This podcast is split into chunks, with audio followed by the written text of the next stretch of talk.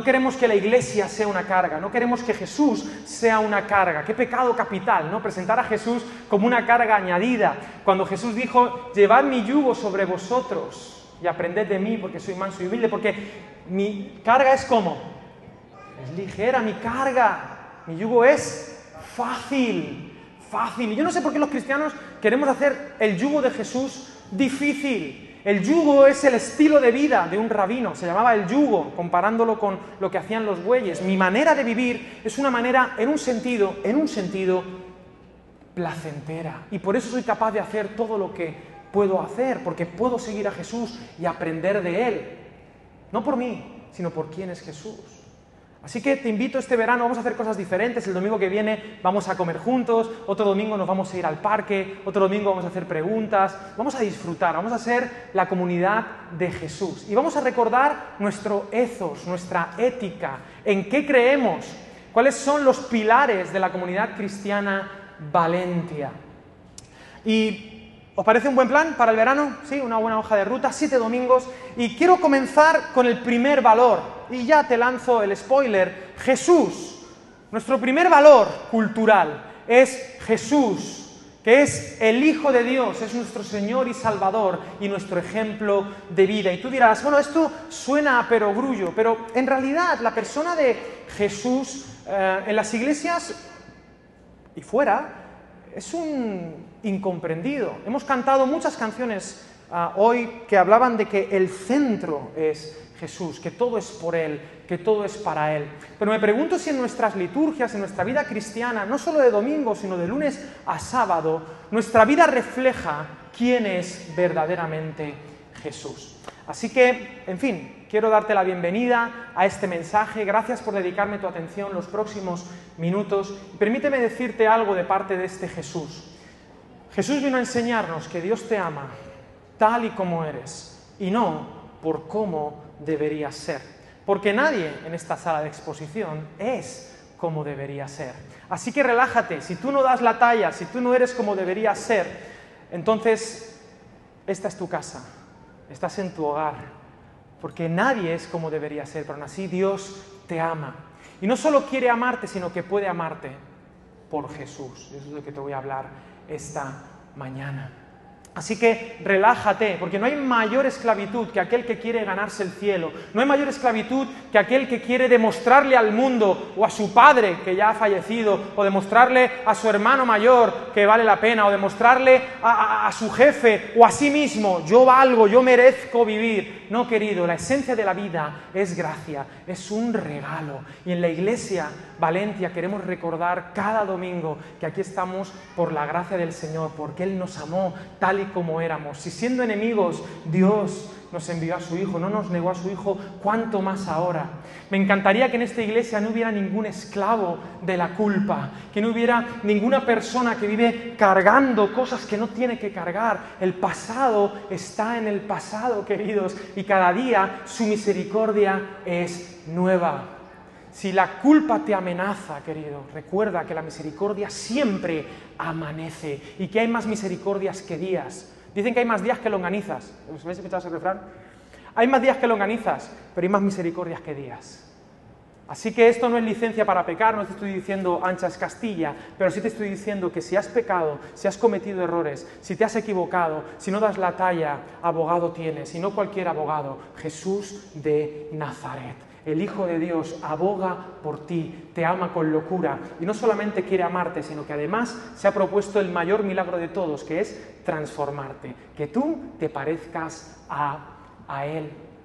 Permite hablarte de Jesús. Lo primero que quiero decirte es el título de este mensaje, que lo tenéis en la difusión.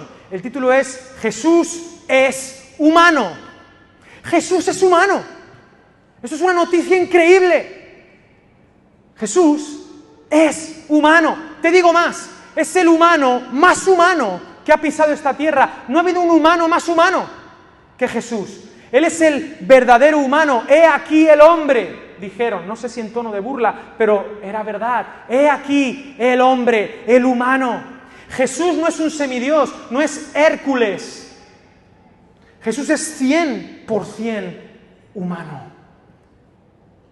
Queridos, quizá te suena fuerte Pero la iglesia del Señor, desde el siglo I, no ha girado en torno a dogmas, no ha girado en torno a credos, no ha girado en torno a costumbres, no ha girado en torno a puntos teológicos bien definidos. En el siglo I, en el siglo II, en el siglo III, ni siquiera estaban de acuerdo de cuáles libros eran inspirados o no por Dios.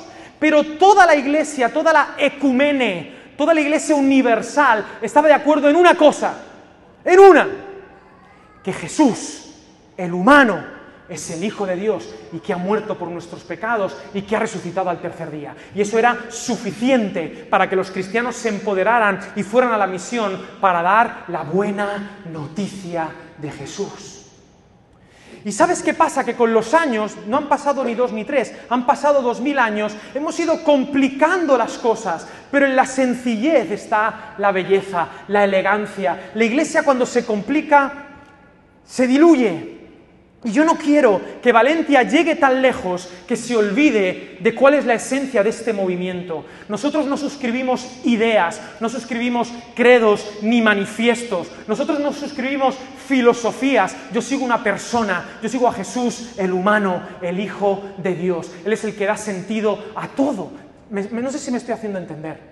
Porque en las iglesias estamos acostumbrados a la cristología, permitidme las palabrejas, cristología desde arriba. Es decir, tú ves, en la historia ha habido como dos cristologías, para entendernos los teólogos que estés aquí, y yo creo, y si no, pues desconectas un momento, ¿vale? Homer Simpson, un mono con los platillos, y luego te llamo, si está mental. Pero hay dos maneras de acercarse a Jesús históricamente. La cristología desde arriba. ¿Cuál es la cristología desde arriba? Yo sé que Jesús es el Hijo de Dios. Tú vas a una catedral y ves el Pantocrátor, el Todopoderoso. Ves al Dios que está en el trono, el Dios que puede hacerlo todo, el Dios de poder, el Dios omnipotente, el Dios omnisciente. Y lo ves en la persona de Jesús y dices, wow, este Jesús lo puede todo, es el Señor. Y desde ese punto donde tú sabes que Jesús es el Hijo de Dios, que es Dios hecho carne, que es el Padre, lo que podemos ver del Padre, eso es Jesús, la imagen visible del Dios invisible, entonces tú sigues ese Jesús porque confías en Él. La cristología desde arriba, el Jesús poderoso. Pero luego ha habido otras escuelas muy bonitas que se conocen como la cristología desde abajo. Es decir, supongamos que yo no sé quién es Jesús, pero empiezo a conocer a Jesús. Y me di cuenta de que este humano tiene cosas demasiado humanas para ser humanas. Porque el humano que nos habían dicho es un humano que está roto, pero Jesús no está roto. Es un humano completo. Es un humano que ama de manera perfecta. Es un hombre peligroso. Y sí, vemos que tiene poder, pero no nos impresiona su poder. Nos impresiona que teniendo poder no lo usa. Nos impresiona que caminando sobre las aguas, invita a Pedro para que camine sobre las aguas. Que pudiendo convertirse en el rey de Judea o en el emperador, decide morir en una cruz. Eso es lo impresionante de Jesús el humano, del que iba en sandalias por todas partes. Aprended de mí que soy el Dios todopoderoso. No, aprended de mí que soy manso y humilde de corazón. Ese es el rey para el que nosotros trabajamos. Esa es la actitud que Filipenses nos invita a tener. Haya pues en vosotros el mismo sentir que hubo en Cristo Jesús. ¿Y cuál es la mejor cristología? Las dos son verdad. Las dos son verdad. Pero si yo tuviera que apostar por la cristología que creo que hoy en el siglo XXI va a acercar más a las personas a conocer al Cristo de la gloria, yo diría que es bonito empezar desde abajo. ¿Por qué? Porque creo que es la manera más bíblica, porque creo que es la manera más evangélica. Permíteme explicarme. Si tú te vas al Evangelio de Marcos, dice el capítulo 1, versículo 1, principio del Evangelio de Jesucristo, Hijo de Dios. Ese es el título. El título del Evangelio de Marcos no es Evangelio de Marcos, este es el título. Principio geneseo del Evangelio de Jesucristo, Hijo de Dios. Es el Hijo de Dios. Pero cuando tú lees el Evangelio de Marcos, Nadie sabe que Jesús es el Hijo de Dios. Lo tienen como un maestro. Y yo me he encontrado, llevo varios meses por alguna razón quedando con gente ah, que, no sigue a Jesús como Señor y Salvador. Pero lo reconocen como un buen maestro. No hay nadie No hay nadie, o sea, se pueden meter con la iglesia, que la iglesia es lo peor, que la iglesia en la historia ha hecho no sé qué, que si esto, que si lo otro, pero cuando se acercan a Jesús, por alguna razón, la persona de Jesús es incontestable. Y vale, no lo suscriben como Dios, pero dicen, es un buen maestro, es alguien que puedo seguir. Y me encanta porque ese era el punto en el que los apóstoles comenzaron también. Los apóstoles no siguieron a Jesús porque era el Hijo de Dios. En el Evangelio de Marcos, hasta la mitad, Pedro, y de casualidad dijo, tú eres el Cristo. ¿Me entendéis? Le siguieron, empezaron a seguirle porque era alguien humano, que enseñaba a ser humano. Y en el camino descubrieron que era digno de adoración. En los Evangelios ni una sola vez Jesús invita a adorarle. Ni una. No escucharás a Jesús nunca decir, oye, adórame. No.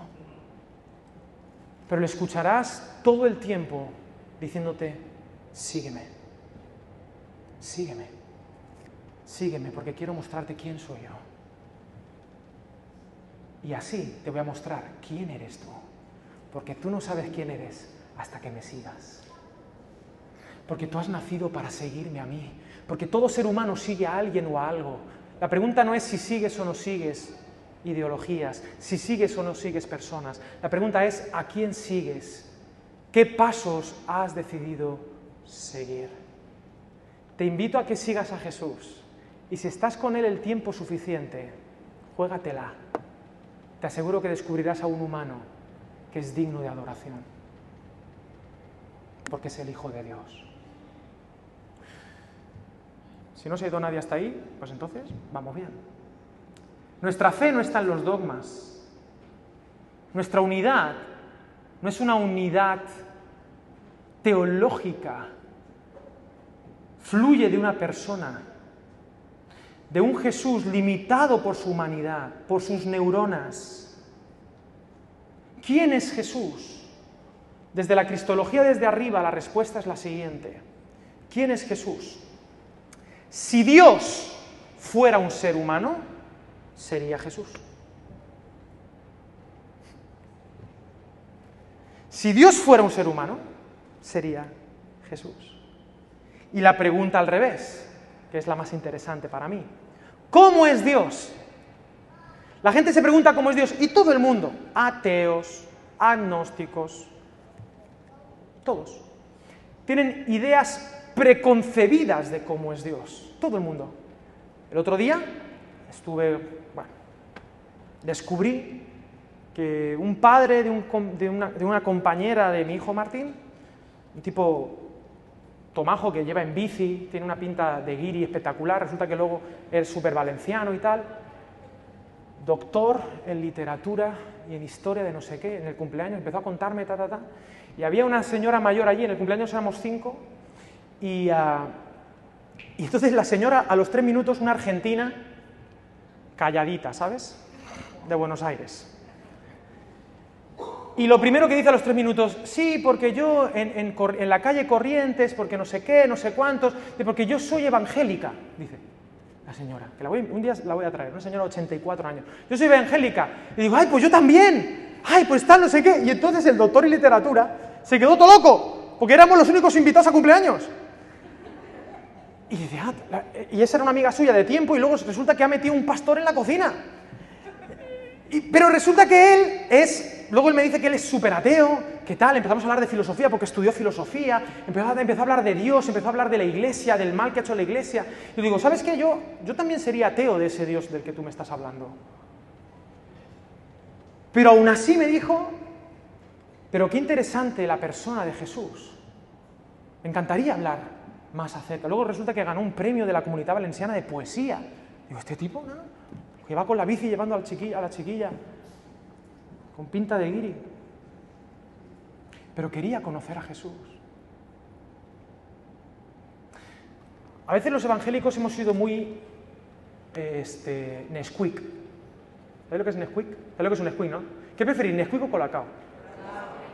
Momentos, no, no, esto puede ser causa de cisma, ¿eh? Vamos a ver.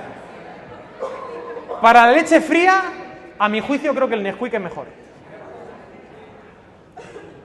Y le llaman como instantáneo. Instantáneo. Y luego, si quieres grumitos, déjame los grumitos no me parece elegante, ¿no, José? Bueno, da igual. Esto es súper importante, ¿vale? Pero, bueno, X. Queremos que la gente, o sea, presentamos a Jesús, aquí tienes el Cristo de la gloria, lo tomas o lo dejas, hasta luego, siguiente, ya he cumplido la gran comisión. No, queridos, en el modelo de los evangelios tú ves a Jesús teniendo la paciencia del santo Job y era Dios. Escúchame, era Dios y en lugar de decir, oye, mira, que soy Dios, ¿lo tomas o lo dejas? ¿Entregas tu corazón a mí o no? No, decía, vente conmigo y a ver qué pasa. A mí eso es lo que me alucina de Jesús.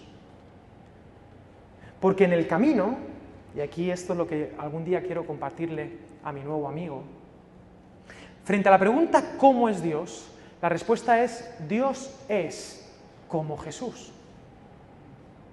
Y mientras tú no conozcas a Jesús, tú no tienes ni idea de cómo es Dios. Tienes ideas preconcebidas de un Dios hecho a tu imagen y semejanza. Un Dios que tiene algunas de tus virtudes y muchos de tus defectos, y desde ti lo juzgas. Pero vino Jesús, el Hijo del Hombre, el Hijo de Dios, para mostrarnos al Padre.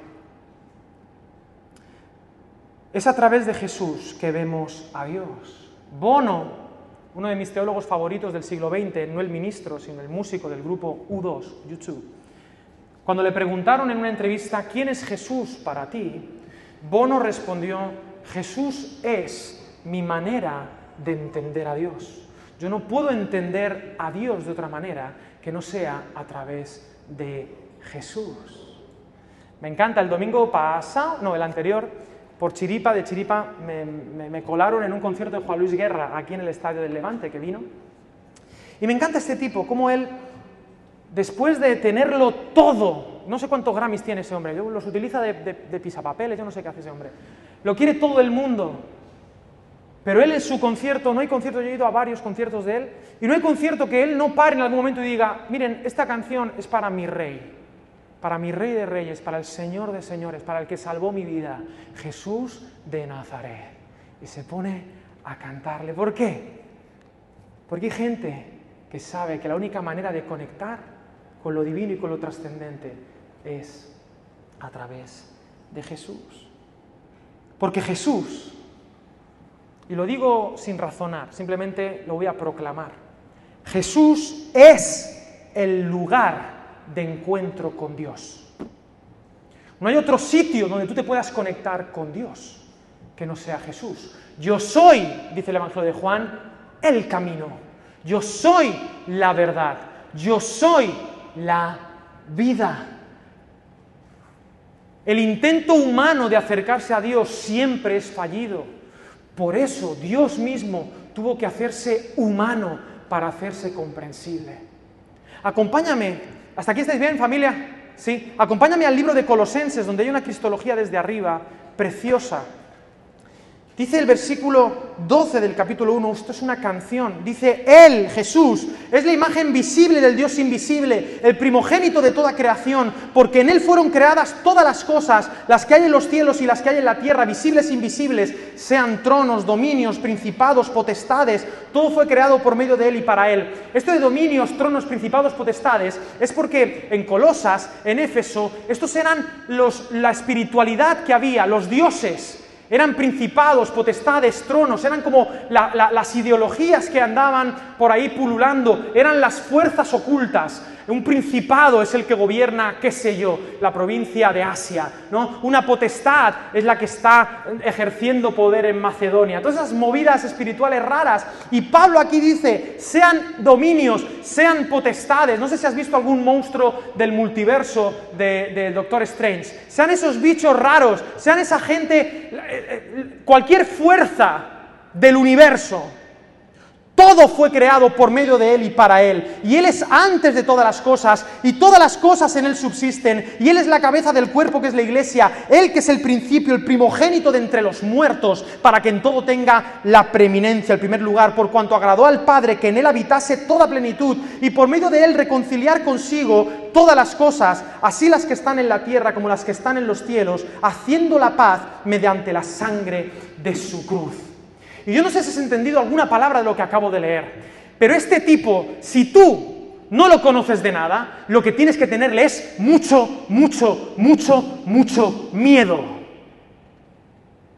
Porque este ser es el ser más poderoso del universo. Todo fue hecho por Él y para Él. Los monstruos tiemblan ante Él. ¡Ay! de aquel que le falta el respeto a este ser, que solo con su boca te puede hacer... Estoy, en modo friki porque estoy muy cansado, vengo de una boda. Solo con una palabra te, podría hacer polvo. Es más poderoso que el chasquido de Thanos. Témele, teme a ese tipo. Él es la imagen visible del Dios invisible. Pero ¿cuál es el milagro? El milagro es que ese ser, que es todopoderoso, que lo sabe todo, que es el creador del cielo y de la tierra, Él nos creó no para darnos miedo, sino para mostrar la característica que determina cómo es Dios. Dios es amor. Y Él no quiere generar miedo en la gente. Quiere generar una respuesta libre de amor. Y para eso él sabía que tenía que tomar forma de siervo, para no dar miedo. Como cuando los adultos, si no quieres dar miedo a los niños, agáchate, ponte a su altura, habla con ellos así. Dios, para hacerse entender, se puso a nuestra altura se hizo humano. Esto es único en todas las fes. Las demás espiritualidades te prometen elevarte. La espiritualidad cristiana te dice, Dios se rebajó. Para que no solamente puedas temerle, sino sobre todo para que puedas amarle. Jesús es el lugar de encuentro con Dios. ¿Cómo es Dios? Dios es como Jesús. Ahora bien, ¿cuál Jesús? Porque Jesús ha sido de todo. Jesús ha sido hippie, Jesús ha sido eh, comunista, capitalista, Jesús ha sido norteamericano, Jesús ha sido indio, hasta gitano ha sido Jesús, en una canción de Alejandro Sanz. Jesús ha sido rico, Jesús ha sido pobre. ¿De cuál Jesús estamos hablando? Jesús suscribe. Nadie quiere a Jesús en su contra, ¿verdad? Todos queremos que Jesús esté de nuestro lado, sabemos que Jesús es carta ganadora. Pero ¿cuál Jesús? Bueno, el Jesús indomable de los cuatro evangelios. El Jesús que no puedes catalogar. El Jesús que ama a los ricos. El Jesús que ama a los pobres y que sabe que los dos tienen en el fondo la misma necesidad eterna de amor y de perdón. El Jesús que ama a los niños y que ama a los ancianos, que ama a las pecadoras, pero también ama a los fariseos. Y el otro día me, pusieron a caldo en Twitter porque puse Jesús ama a los fariseos. Pero si la mayoría de la comunidad de Jerusalén eran fariseos, cristianos, que se convirtieron, ¿cómo no va a amar Dios a, los fariseos? Si el apóstol de la gracia que escribió medio Nuevo Testamento era fariseo, Dios ama, es incatalogable. Dios amaba, Jesús amaba a los judíos, pero amaba a la sirofenicia, a los gentiles, no había distinción de raza, ni de edad, ni de clase social. Y hay de nosotros si complicamos a Jesús o intentamos domar al indomable, al todopoderoso. Ahora, hasta aquí, ¿se entiende? Él es el Hijo de Dios, el Hijo del hombre, y se dicen muchas cosas, conceptos griegos, ¿no? En torno a Dios. Él es el omnisciente, Él es el omnipotente. Pero yo no creo en Dios o yo no creo en Jesús por su omnipotencia ni por su omnisciencia. Es decir, a mí, como cristiano, a mí no me enamoró los superpoderes de Jesús. Pongamos una tesis, tesis A. Jesús es el Hijo de Dios. ¿Tenemos esa tesis? Aunque no sea verdad, aunque tú no creas que es así. Pero supongamos que Jesús es el Hijo de Dios, es decir, Dios hecho hombre. Es decir, si Dios fuera humano, sería Jesús. Vale. ¿Qué te sorprendería que hiciera el Hijo de Dios? ¿Qué te sorprendería? A mí no me sorprendería que resucitase muertos, ni que matase gente. Diría, claro, es más fuerte que Thor, Love and Thunder, normal. A mí no, se me sorprendería que caminase sobre las aguas, normal, es el Hijo de Dios, Thor, Love and Thunder. Que calme tormentas, no me sorprende. Que sane a los enfermos, a mí no me sorprende. Que haga con la materia, en plan física cuántica, lo que le da la gana, convertir el agua en vino, multiplicar panes y peces, a mí eso no me puede sorprender. ¿Por qué no? Porque es el Hijo de Dios, es lo normal que hace el Hijo de Dios. ¿Me entiendes? A mí eso no me... Digo, pues normal que lo haga, cuidado con este un día se levanta con la... Hay, un evangelio apócrifo del siglo III o siglo IV que asimilaron los, musulmanes, que creo que es el de, el de Felipe, supuestamente, bueno, una, rayada, que hablan de la infancia de Jesús y que Jesús pilló una rabieta con uno y que, y que lo mató. Y que dice, ay, perdón mamá, y lo resucitó. ¿Eso es normal? Pues, pues eso, pues es, es Superman de niño, pues alguna trastada haría, ¿no? A mí eso no me sorprende de Jesús. Es lo normal. Pero aquí viene el plot twist. Aquí viene el giro argumental de la historia de la humanidad. Ese tío, ¿quién es este que hasta los vientos le obedecen? Se dejó apresar. Se dejó golpear estaba en un juicio delante del sumo sacerdote del Sanedrín con la cabeza agachada. Así. Ese, el Hijo de Dios. Le dieron todos los latigazos que quisieron darle. Hubo soldados que le escupieron y se burlaban de él. Y él no hacía nada. Lo clavaron en una cruz y se dejó matar. Eso me sorprende del Hijo de Dios. Eso me parece único.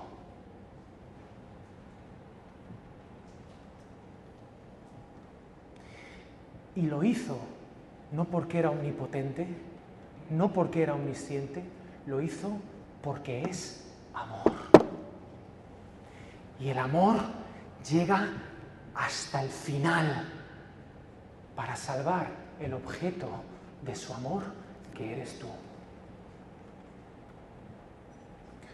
Yo puedo temer a un Dios que es omnisciente y que es omnipotente, pero solo puedo amar a Jesús. Solo puedo fiarme ese Dios. Hay un teólogo muy conocido que dice, sin Jesús yo sería ateo. Él es digno, Él es temible, pero lo que me sorprende es lo que dice Hebreos capítulo 5, versículo 8. Mira, fíjate qué, elegancia de historia. Este relato, yo ya, yo soy muy de argumentar, ¿vale? Yo soy muy de darte razones, explicarte, pero me he dado cuenta de una, os voy a decir un secreto a la iglesia, esto es para, si eres una visita, si quieres, pues ponte a jugar al Candy Crush. Pero una cosa a, los creyentes. No todo el mundo tenemos quizá la capacidad de argumentar la fe, ¿vale? O sea, hay que argumentarla. Pero puede, llegar a límites. Podemos decir, a ver, pues esto no lo sé explicar mejor. Déjame que estudie un poco, me puedo sacar una carrera y lo explico mejor. Pero somos llamados a proclamar el mensaje de Jesús. Y yo me he dado cuenta de algo muy bonito. Que me he dado cuenta, ¿vale? Es algo que yo no sabía, me he dado cuenta que es bonito argumentar y me ha servido para acercar a personas a Jesús. Y si hay alguien que necesita que yo le barra la porquería para que vea la luz de Jesús, la barremos juntos. Y yo tengo escoba, no pasa nada. Si yo tuviera una escoba, una escoba, ¿qué? ¿Cuántas cosas? Barrería. Pues si tiene la escoba, barre. Pero me he dado cuenta de algo, me he dado cuenta del poder de la proclamación del mensaje de Jesús. De que este relato del Dios omnipotente hecho hombre, que muere por ti y resucita, y que te ama con locura. Yo no sé qué es lo que pasa en tu cerebro, yo no sé cómo Dios nos ha creado, no lo sé, pero sí sé que este mensaje a ti te vibra. A ti te llega aquí y te dice, me en la mar. No sé por qué, pero parece que tiene razón y me da miedo que tenga razón. La proclamación de Jesús funciona. Iglesia, que no te dé vergüenza contar la verdad, es decir, Jesús. Y si te faltan argumentos, oye, mira, ¿sabes qué? Mañana seré un poco más listo, déjame. Pero estaré orando por ti. Que sepas que Dios te ama.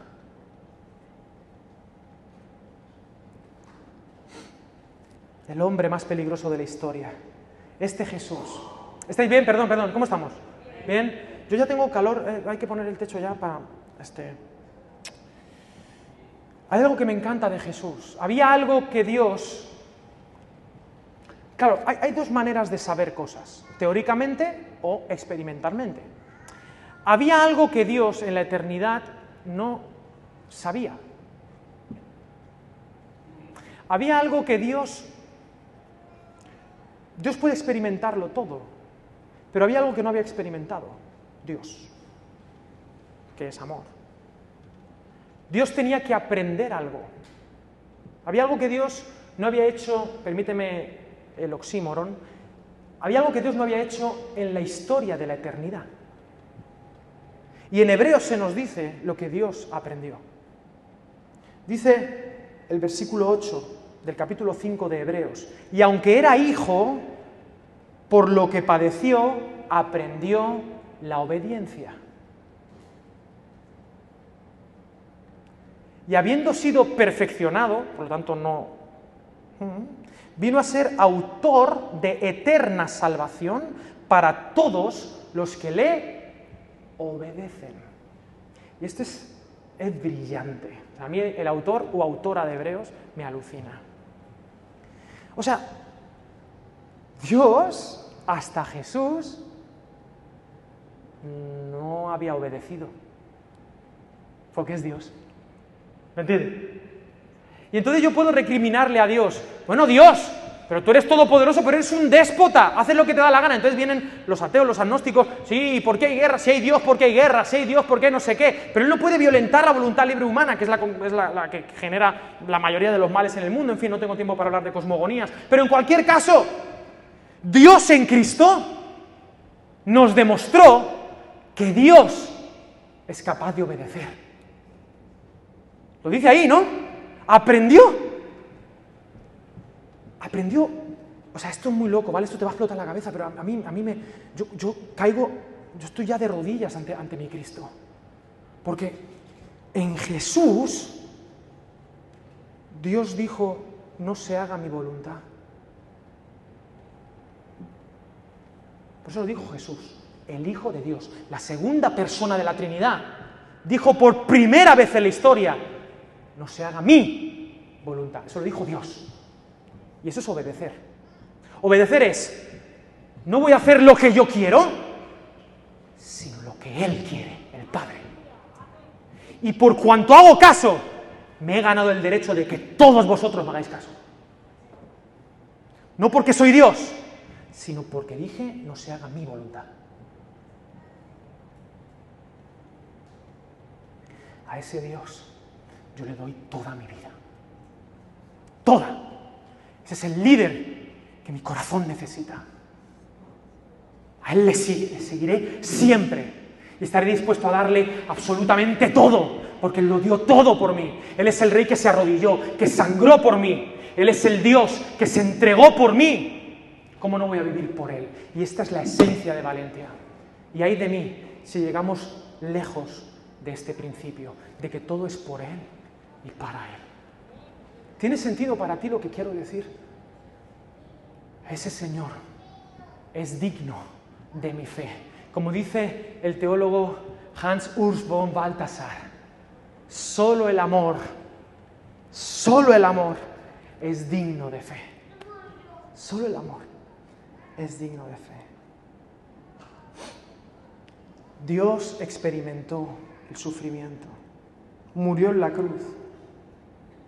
Lo más sorprendente del Señor es que quiso convertirse, siendo ya el Señor. Esto lo he dicho en varios, lugares. Querida iglesia, yo sé que hay mucha gente nueva, aunque quizá viene de otros trasfondos teológicos.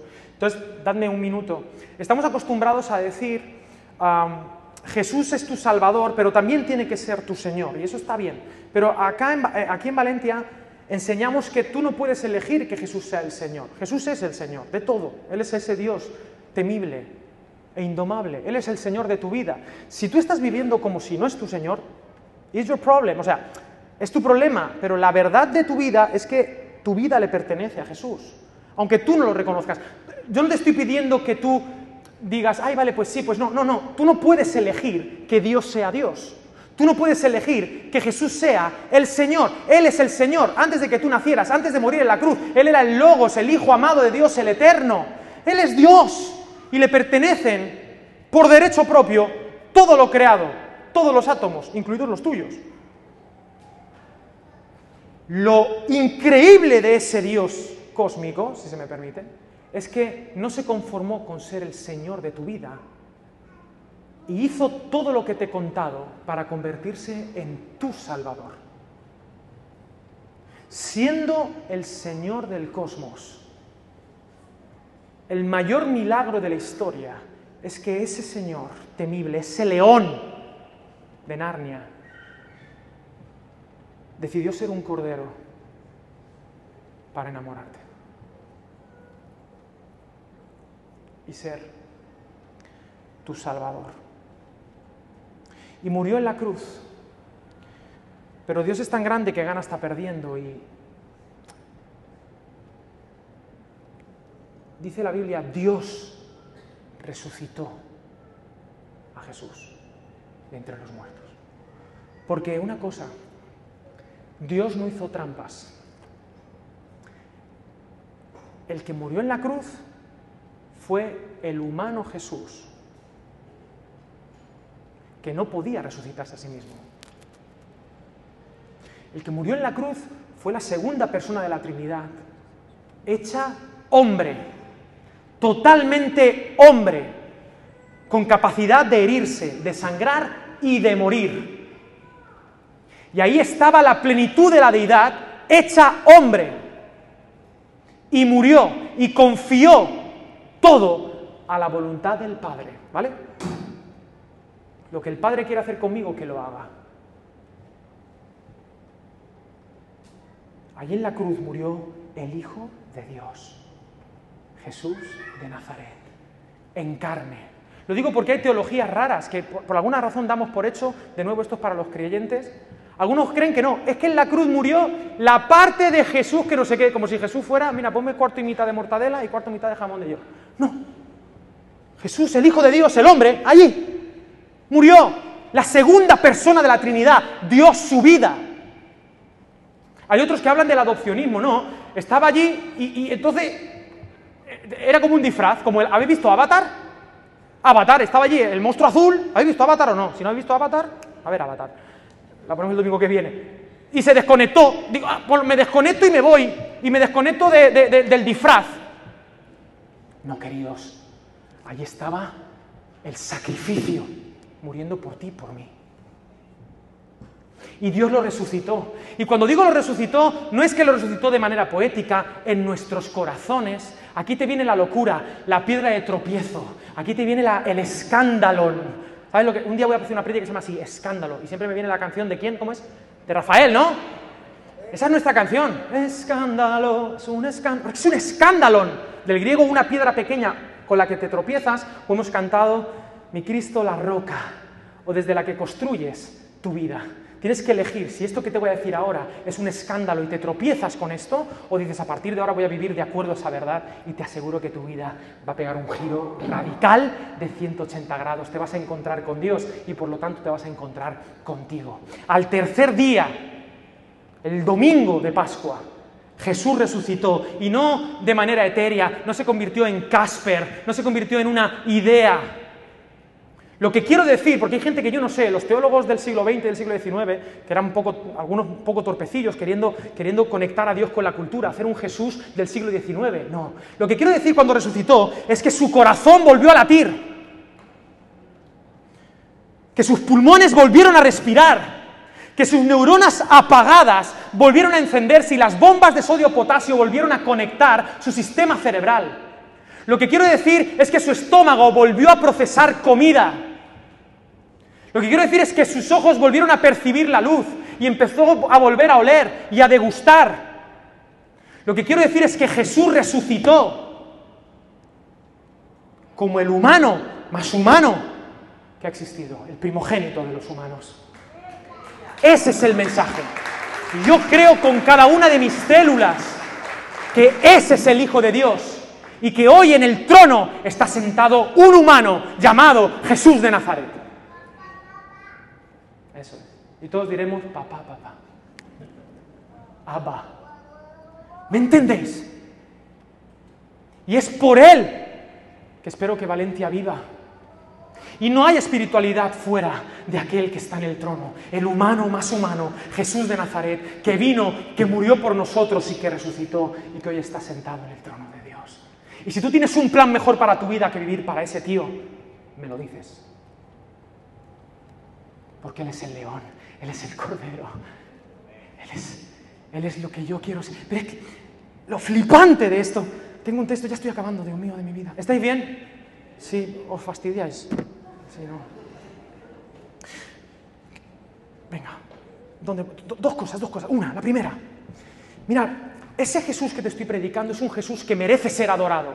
Pero a Él le importa nada que le adores o no le adores. Para Él, o sea, mi Dios, hay gente que dice, no, es que Dios quiere que le adore. Dios, Dios, si quieres me adora, si no quieres no me adora, haz lo que quieras. Esto es como, el otro día vi un vídeo en Instagram, no sé si lo habéis visto, muy gracioso, perdonadme, ¿eh? que sale un padre y con su hija. Sale un padre, no sé si lo habéis visto, es un vídeo que sale un padre con su hija al jardín, le va a llevar al coche y dice la niña en inglés, I love you, dad. Te quiero mucho, papá. Y dice, el padre dice, gracias, cariño, y dice, pero no tanto como a mamá. Y dice el padre, ah, gracias por eso, hija, tal, te quiero mucho. Porque un padre, al final, o sea, sí, me quiere, ya está, ya está, te quiero, papá, ay, gracias, hija, pero no tanto como a mamá. Yo el otro día jugaba con Martín con eso digo, ¿cuánto me quieres, Martín? Me dice 58. Y yo, wow, 58 es un montón. Y dice, ¿cuánto quieres a mamá? Y dice 50.000. Que él no sabe cuánto es 58 y tampoco sabe cuánto es 50.000. Pero digo, la leche que le han dado al niño. De 58 a 50.000 hay un 0,01%, o sea, es una movida. Pero a mí me da igual.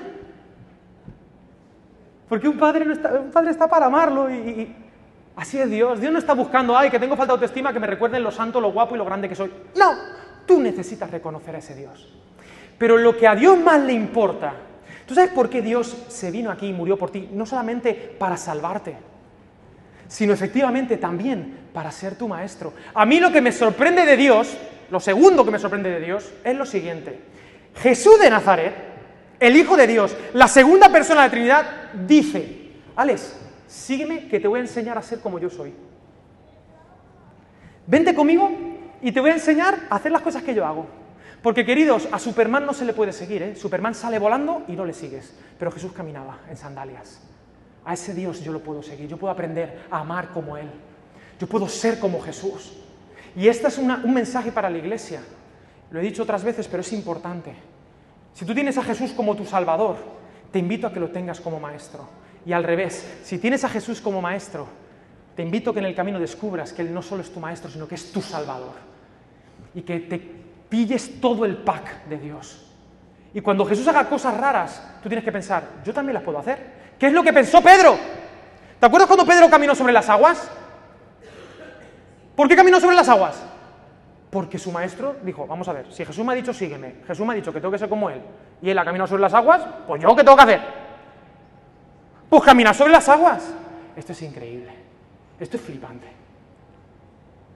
Y yo no sé si alguien tiene, yo, o sea, yo cuando, de verdad, y esto te lo digo en plan, en plan, ¿con quién hablaba ayer? No sé con quién hablaba ayer, era muy tarde, o sea, hace un rato, en la boda, no me acuerdo de nada. ¿Con quién hablaba ayer? Bueno, da igual. El punto es que decíamos, es que este Jesús, yo no sé quién tiene un plan mejor que seguir a Jesús. O sea, yo entiendo que la gente no creyente no siga a Jesús, no quiera ser como Jesús, no lo tenga como referente, pero habiéndole conocido, esta frustración que uno, creo que era con Alex, dos, vamos a... Habiéndole conocido, ¿cómo es posible que tengas planes alternativos a Jesús?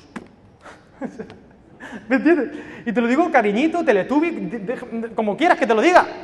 Pero habiendo conocido a Jesús, ¿tú tienes un plan diferente, mejor que conocer a Jesús? Yo qué sé, quiero ganar mucho dinero. ¿Pero tú sabes quién es Jesús? No, es que quiero vivir muchos años. ¿Pero tú sabes quién es Jesús? Es que quiero... ¿Pero tú sabes quién es Jesús? Si lo haces en el nombre de Jesús, vale, pero si no, estás perdiendo dinero, tu vida, tiempo y, y energía. Porque tú has nacido para seguir a Jesús. Si no conoces a Jesús, haz lo que te dé la gana con tu vida. Pero si conoces a Jesús y Él es tu Señor, tú ya no puedes hacer lo que te da la gana con tu vida. Tú tienes que seguir al Maestro Jesús de Nazaret. Y te aseguro que saldrá la mejor versión de ti. También ayer hablaba con otra persona, es que los recuerdos están como borrosos, que me decía, es que con esta persona no sale la mejor versión de mí. Y esto se, se utiliza mucho, y cuidado con estas cositas. Pero sin duda te aseguro que la mejor versión de ti sale en una relación dinámica con Jesús de Nazaret. Y dice, y ahora sí, ya estoy terminando, por fin, dice Primera de Juan, lo dije, te lo perdiste, pero como gracia sobre gracia. Primera de Juan 2, 23, 25, para que quede claro este principio de que creemos en Jesús. Dice, todo aquel que niega al Hijo tampoco tiene al Padre, el que confiesa al Hijo tiene también al Padre. Y esta es la promesa, versículo 25, que Él nos hizo, la vida eterna. Y en el capítulo 5, versículo 12, dice, el que tiene al Hijo tiene la vida, el que no tiene al Hijo de Dios no tiene la vida. Solo en Primera de Juan es el único texto de la Biblia donde dice Dios es amor. Dios es amor, eso lo dice todo el mundo hoy, da igual, da igual que sean del país que sea, Dios es amor, el amor, de, pero ¿qué amor? Resulta que en la, en la misma carta, en el mismo documento donde dice que Dios es amor, Ojo, dice muy claramente que quien tiene al Hijo tiene al Padre, que nadie puede llegar al Padre, que es amor, si no es a través del Hijo, que el que tiene al Hijo tiene la vida, que el que no tiene al Hijo no tiene la vida. Es decir, si Jesús es el centro de nuestra iglesia, nuestra iglesia es la iglesia más inclusiva del mundo, la iglesia de Cristo, y a la vez la más exclusiva del mundo. Porque para ser, en el sentido, digamos, dinámico de la iglesia, lo que necesitas es reconocer que Jesús es el Hijo de Dios que murió por ti, que tú necesitas el perdón de pecados. Si tú tienes a Jesús como Salvador, como Señor, entonces tienes al Padre que te ama eternamente. Pero si no es por Jesús, no hay un Dios que ama, porque Dios es amor demostrado en Jesús, el humano que murió por ti. Porque Él es el único camino. El único. El único, no hay otro, queridos. Por eso quiero que este concepto de Jesús... Hay un niño llorando, ¿no? Menos mal que tiene un buen padre, que se levanta. ¿Quién manda a quién? ¿Has visto la pregunta alguna vez? Así es Dios. Sí, porque lo sorprendente de Dios no es que esté en el trono, sino que dejó el trono por mí. Ese, ese, ese Dios que dejó el trono para que yo dejara de llorar. Gracias. Queridos, quien tiene al Hijo tiene la vida. Quien no tiene al Hijo de Dios no tiene la vida. Al menos una vida que merezca la pena vivir. Y quiero lanzarte un reto ahora, antes de que hablemos diez minutos en las mesas. Lo hablé también aquí en, la clase y quería terminar con esto hoy. ¿Quiénes os acabáis de bautizar hace, he visto por ahí a Remo, ¿A, quiénes os habéis bautizado hace un par de semanas o tres o hace un mes? Hay unos poquitos por aquí, vale.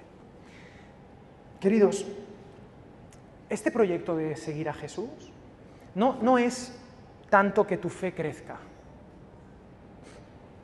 Porque la fe no se mide por tamaño. No es ser alguien que tiene mucha fe. ¿Qué es la fe? Es la certeza de lo que se espera, la convicción de lo que no se ve. En muchas iglesias se dice, no, tú tienes que hacer que tu fe crezca. No, tienes que tener fe primero para hacer algo sencillo, luego para hacer algo más complejo, luego más complejo, más complejo, más complejo. Pero si te fijas, cuando los apóstoles le dijeron a Jesús, Jesús, aumentanos la fe. ¿Cuál fue la respuesta de Jesús? Si tuvieras fe, ¿como qué? Como un grano. Es decir, ¿qué está diciendo? Como la fe más pequeña que te puedas imaginar. Tú, con la fe más que pequeña que te puedas imaginar, eres capaz de mover montañas. Por lo tanto, la fe no es una cuestión ni de tamaño, ni de energía, ni de... No sé si veíais Dragon Ball. ¿Alguien veía Dragon Ball? ¿Pueden levantar la mano? ¿Quién veía Dragon Ball? Dios te bendiga, veo tu mano, Dios te bendiga. Dragon Ball, donde se te, se te medían las unidades de poder. Y hay gente que mide la fe como unidades de poder. No. La fe es una fe sencilla. No se mide por tamaño. ¿Por qué se mide? ¿Te acuerdas cuando Jesús dijo, hombre de poca fe? ¿Por qué dudaste? ¿A quién se lo dijo? A Pedro. ¿Pedro en qué contexto? Ya aquí. Andando sobre las aguas. ¿Cuántos pasos dio Pedro sobre las aguas? Dime un número. ¿Dos? ¿Uno? Me da igual. ¿Dos? ¿Tres? Pongamos cuatro pasos. ¿Cuánta fe crees que hace falta para dar cuatro pasos sobre las aguas? ¿Cuánta? ¿Cuánta fe? Para dar dos. ¿Cuánta fe? Querido, toda. O sea, las aguas, tío. O sea, hola. Hace falta toda la fe para dar cuatro pasos. Pero eh, lo bonito es que en el griego hay poca fe, no es poca, es corta. Porque la fe no se mide por tamaño, se mide por constancia. La fe, la medida de la fe, es cuánto tiempo estás dispuesto a estar seguro de que Dios te ama en medio de la incertidumbre. Y el que permanece hasta el fin, ese será salvo. La fe se mide no porque estés seguro de todo, sino yo no estoy seguro de nada, pero sé que Dios me ama porque Cristo murió por mí en la cruz. Y esta es la promesa, la vida eterna. Camina en esa fe hasta el final. La fe se mide por el tiempo que estás dispuesto a caminar en la incertidumbre. Y lo bonito es que Jesús te dice, vaya, ¿eh? ¿se te acabado la fe? Pues ala, hundido, ahogado. No, hombre de poca fe, ¿por qué dudaste? Ven, otra vez, vamos a intentarlo otra vez. Ese es el Jesús que te quiero presentar. Y quiero decirles a los que os acabáis de bautizar que el secreto para crecer en la vida cristiana es guardar la fe del día que os bautizasteis. Esa fe es contagiosa, esa fe os hará madurar y os hará conocer a Jesús. ¿Tiene sentido para ti? Sí. Este es el primer principio de Holidays. Jesús es el Hijo de Dios, nuestro Señor y Salvador, nuestro ejemplo de vida. Ese Dios sí que le puedo seguir. Y me gustaría ahora en las mesas o en grupos pequeños durante siete u ocho minutos. Que terminaseis orando en algún momento, pero que respondieseis a esta pregunta. Es un poco rara, ¿vale? Pero es, de lo que he compartido esta mañana, ¿qué preguntas os surgen? ¿Cuáles son las preguntas que ha disparado este mensaje acerca de Jesús? Y no me importa que seas creyente, que no seas creyente, ¿Cuáles son los, interrogantes que, te plantea este mensaje? ¿A dónde te está impulsando el Señor? ¿Qué tienes que investigar? En definitiva, ¿qué pasos te está invitando esta palabra a dar hacia adelante? ¿Qué tienes que descubrir de Jesús? Porque si Jesús es quien dijo ser, no hay nada más urgente e importante que tú puedas hacer hoy que descubrir quién es. Jesús de los Evangelios. ¿Qué preguntas te ha planteado este mensaje? ¿Qué retos? ¿Qué pasos te está invitando a dar? Compártelo con la mesa. Simplemente las inquietudes. Y cuando termines de hablar de las inquietudes, orad por esas inquietudes.